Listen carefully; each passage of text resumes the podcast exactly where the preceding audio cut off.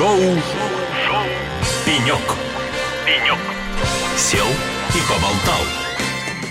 Ну что ж, дорогие друзья, шоу «Пенек» на радио «Эхолосей». А, Прямо сейчас а, с большой, мощной, интересной а, конференции IT-Conf вот мы вещаем в нашей стука... э, стеклянной студии. Это мы, у меня уже шестой день в Екатеринбурге, то есть как бы я уже чувствую себя местным жителем. А, Шесть напряженных дней, я начинаю заговариваться. Э, В общем, полная, пол, такая 7 дней полной жизни, я бы так сказал. Вот, и э, это я еще все еще Алексей Рудым, как я себя так пока ощущаю.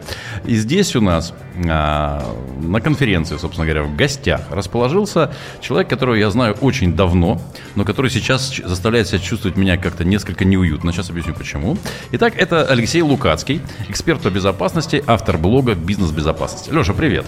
Приветствую. Ты угадай, почему я чувствую себя дискомфортно? Вот попробуй. Ну, да. Ну, у меня есть версия, Давай. связанная с тем, что раньше я был в одной роли известен. Ой, нет, вот твои роли, ты знаешь, Да. ты все время ты. Да. Вот, вот, но это, это связано с тем, что э, это точно связано с тем, что кое-что было раньше. Раньше у Лукацкого всегда была шляпа. А, Где шляпа, Леша? Леша без шляпы это какая-то шляпа. Ну, вообще в шляпе жарко, по большому счету. Вот Ну так, да. если по чесноку-то. Даже шляпа с дырочками все равно потеет лысина. Потеет лысина. Ты смотри, как у тебя, как у тебя там все сложно устроено. Ну что же, да, э, раз уж мы с тобой встретили, и раз ты эксперт по безопасности, признанный причем эксперт, это, это все Непонятно говорят... кем, правда. Ну, а, а понимаешь, когда говорят Лукацкий, все говорят, эксперт по безопасности. Ну что, ты можешь ему отказать? Не Ну, могу, В конце концов, ну да. зачем? Ну, ну, Да. эксперт, да, эксперт. Да, да, я эксперт. Вот ты как эксперт по безопасности. Давай попробуем поговорить о безопасности а, образно. Ну, то есть, как бы, ты глубокий эксперт, я не эксперт, поэтому поговорим образно. Если представить себе а, современную информационную безопасность, как а, гоночное кольцо, ну, например, Формула-1, да, то и на нем две машины. Э, Первая машина – это тот самый, та, та самая информационная безопасность, да, то есть те, кто защищают наши компании, предприятия от внешних угроз. Вторая машина – это те, кто нападают, да, то есть как бы те, кто эти угрозы создают. Вот на твой взгляд, если посмотреть сейчас, вот именно сейчас, на наше кольцо, гонка уже началась давно, да, то есть как бы мы смотрим сейчас с тобой на расстановку сил в нашем кольце, по идее машина, которая информационная безопасность, которая защищает, должна быть всегда впереди а, той машины, которая нападает. Вот как выглядит ситуация сейчас, так ли это, и насколько впереди, на твой взгляд, сегодня защитники от нападающих? Ну, вопрос, э, как обычно, философский. И- А какие у нас еще Да. могут быть? Я бы сказал, наверное, что э, машина машине рознь. И если бы у нас на треке было много машин, то, наверное, одни выбивались бы вперед по сравнению с теми, кто там условно нас ломает, другие бы плелись где-то в хвосте. Вот если просто сравнить вот две машины на треке, то э, я бы сказал, что та машина, которой рулит э, хакера, она находится впереди, потому что ее не сковывают никакие обременения, которые есть у безопасности. У нее нет требований по лицензированию, по сертификации, по там, требованиям по квалификации водителя э, и так далее. То есть вот это чистое удовольствие от езды и получения некого результата в конце в виде победы. А у безопасности куча ограничений. И э, есть компании, которые с этими ограничениями научились э, бороться и не нарушая их, при этом все-таки могут хотя бы вровень идти с другой машиной, иногда даже опережать. А есть те, кто э, говорят, нет, мы пока э, дождемся сертификации всех компонентов автомобиля, пока мы получим лицензию на право движения, права на водителю, водителя обучим на курсах, э, техническую часть ему теоретическую введем, и тогда только начнем ну, ехать, то, очевидно, хакеры уже уедут далеко-далеко вперед. Поэтому все очень неоднозначно, э, но в целом пока, к сожалению, ИБ в целом проигрывает. И по количеству та- тех инцидентов, которые мы видим сегодня ежедневно уже, раньше-то еженедельно или ежемесячно что-то крупное было, сейчас ежедневно, но мы понимаем, что пока мы плетемся в хвосте. Мгм. Хорошо, а тогда вот как раз э, исходя из этого и будет мой второй вопрос. Итак, если тем более, да, сейчас э, машина хакеров впереди, А все больше говорят о том, что давайте использовать искусственный интеллект для защиты, да, давайте использовать алгоритмы искусственного интеллекта для того, чтобы генерить вот эту самую защиту. А, мы же понимаем прекрасно, что хакеры, с своей стороны, тоже будут использовать искусственный интеллект для атаки. Во что же это все превратится, а особенно если, то есть, та машина впереди, да, и, то есть, как бы, грубо говоря, а, это будет битва искусственных интеллектов, но, а как определить, а как, как это, как быть уверенным в том, что твой искусственный интеллект мощнее, чем тот? Ну, а, здесь сразу вспоминаются э, романы Лукьяненко или Гибсона, где они уже тогда предвосхитили и рассказывали про построение систем кибербезопасности, когда один искусственный интеллект борется с другим искусственным интеллектом. И не всегда они выигрывают друг у друга. Иногда это такая постоянная битва. Ну, Но ну, то есть, целом, по идее, это такие бесконечные шахматы. Э, во многом да. И э, вот здесь как раз, на мой взгляд, у тех, кто занимается защитой, есть преимущество – потому что в искусственном интеллекте э, важно не только найти модельку, которая там умеет что-то быстро решать, важно э, научить эту модель на неком объеме данных, на неком датасете, и этот датасет поддерживать в актуальном состоянии. И вот здесь, мне кажется, у бизнеса больше возможностей, потому что он этот датасет может либо купить, либо собрать, у него есть огромное количество данных, на базе которого это все сделать. Угу. А у хакеров они все-таки разрозненные, даже группировки, ну там 20-50 человек в группировке, они не объединяются пока в некий конгломерат из тысяч людей, из тысяч группировок, которые оборудуют как один организм. Поэтому они не в состоянии сегодня сделать нормальный датасет и сделать нормальный алгоритм, э, модель машинного обучения, который бы ломала всех и вся. Э, и в этом плане э, ИБ, наверное, находится чуть впереди. Но есть, конечно, обратная сторона медали, то, что это будет удел крупных компаний богатых компаний, mm-hmm. которые э, консолидируют вокруг себя все технологии, все это датасеты. Никакой коммодитизации в ближайшее время, наверное, не будет, и это будет ноу-хау коммерческая тайна игроков mm-hmm. рынка ИБ, и выигрывать будет ровно тот, кто э, имеет у себя этот датасет, либо он купил, либо он сам собрал, и на его базе, собственно, делает новые решения, внедряет их в свои продукты. Вот такие компании будут выигрывать. А мелкие игроки, а, коих, наверное, большинство, они останутся где-то позади. Ну и будут в зоне риска. Да, да. Угу. Ну хорошо, а вот э, прежде чем мы уйдем на музыкальную паузу, насколько ты веришь, давай пофантазируем, что начали, начали атаковать друг друга искусственные интеллекты, да?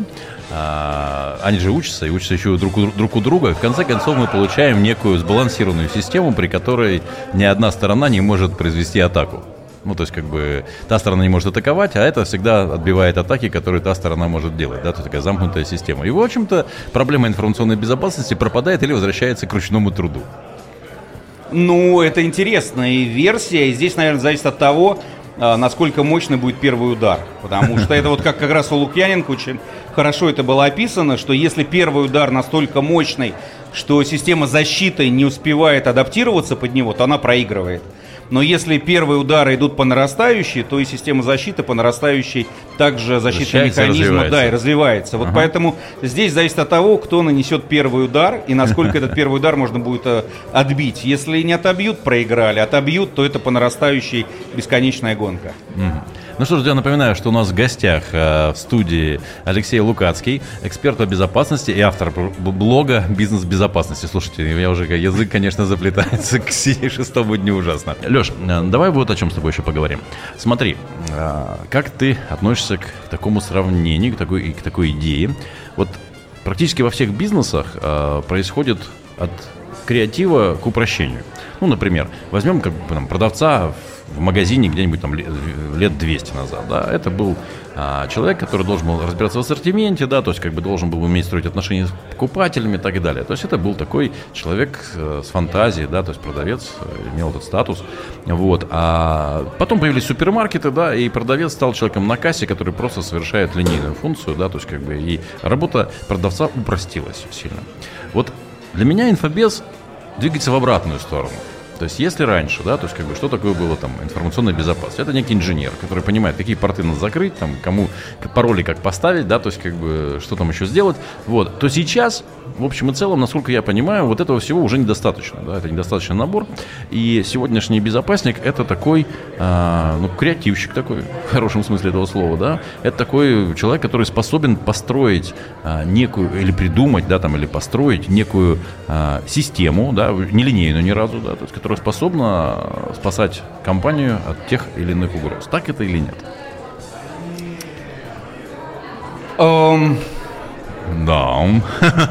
Ну, есть разные точки зрения. Я бы, наверное, посмотрел с разных точек зрения на Давай, эту мне проблему. нравится с тобой смотреть с разных Да, точек потому зрения. что если мы смотрим с точки зрения продажи средств защиты, Так. то здесь э, наоборот, средство защиты должно быть как можно более простым, и мы не должны образовывать пользователей, поднимать их на уровень средств защиты, а должны опуститься на уровень пользователя. Потому что, ну давайте признаем, что пользователей умных их гораздо меньше, чем неумных.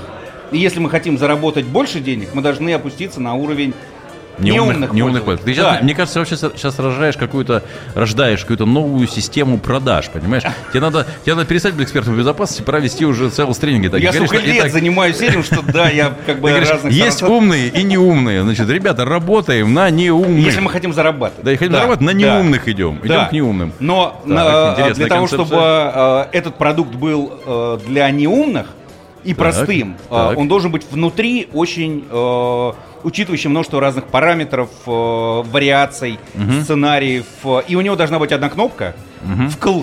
И даже не должно быть в кнопке выкл. Ага. То есть одно состояние. Включил И- безопасность и да, все, и и живешь. все, и там искусственный интеллект что-то парится, отражает атаки. Это мечта, к этой идут многие вендора. Ты, ты знаешь, а я, а я вот сейчас, когда ты рассказываешь, я понял, что я бы хотел быть неумным. Меня устраивает. Вот, Одна кнопка, я хочу быть неумным. Так правильно, и, наверное, компании, которые занимаются этим, они бы тоже хотели, тогда не надо содержать штат э, бизнес-менеджеров, э, бизнес-девов, э, продукт-менеджеров и так далее. Одна кнопка, продал кнопку, и у тебя все защищается. И Так, это идеально. так. Но понятно, что по ту сторону баррикад должно, ну, в смысле, э, за спиной этих э, продавцов должна быть мощная школа, которая воплощает вот эту одну кнопку в некую реальность.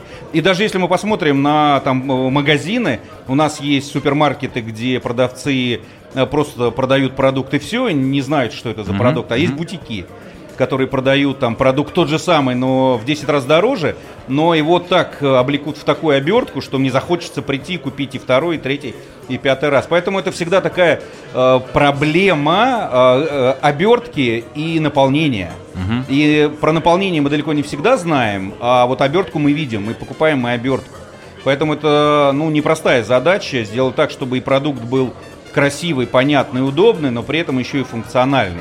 В этом заключается, наверное, искусство тех компаний, которые в, это, в этом работают, и которые не только инженерные гики, но и маркетологи, и понимают бизнес, и психологи, и физиологи, э, и множество других ологов, которые понимают, э, как пользователь принимает решения в области кибербеза. Ну, слушай, ну целая концепция нарисовалась. То есть ком- команда ологов, которая работает на глупых. Да.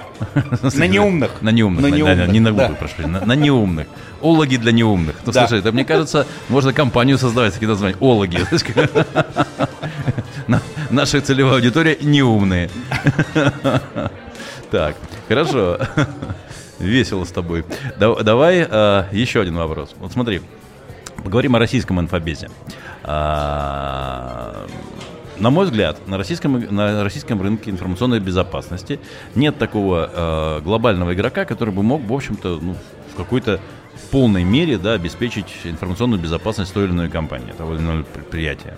А Если там раньше да, была ЦИСКа, которая там, эту задачу более-менее там, глобально решала, то сегодня э, российские продукты, их много, они хорошие, да, то есть как бы, но они все решают какую-то узкую задачу, как правило. Таким образом, э, получается интересная вещь, то есть заказчик, да, приобретает большое количество разных продуктов под разные задачи, дорого приобретает, надо отдать должное, да, вот он это все купил, построил систему информационной безопасности, но не получается ли так, что, э, конечно, эти все большие окна прикрыты, да, а швы-то между всеми этими изделиями-то остались, то есть их никто не, не зацементировал, там ничего не возникло, на, на стыке-то ничего нет. Как, это так или нет?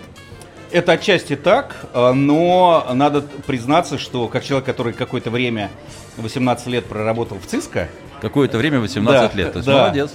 Хорошо. Какое-то время. то я могу сказать, что э, даже имея на тот момент огромное портфолио, э, среднее количество решений, которое продавалось одному заказчику, было один, в лучшем случае два.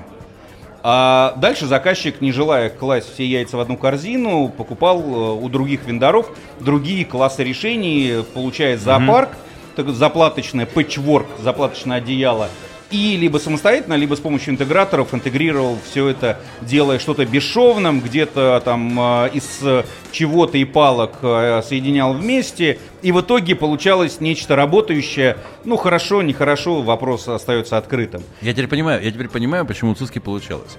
Потому что, видишь, если бы ты говорил э, о российской системе, ты сказал, ты бы сказал, из чего и палок, да? А тут все-таки они чего-то берут, да?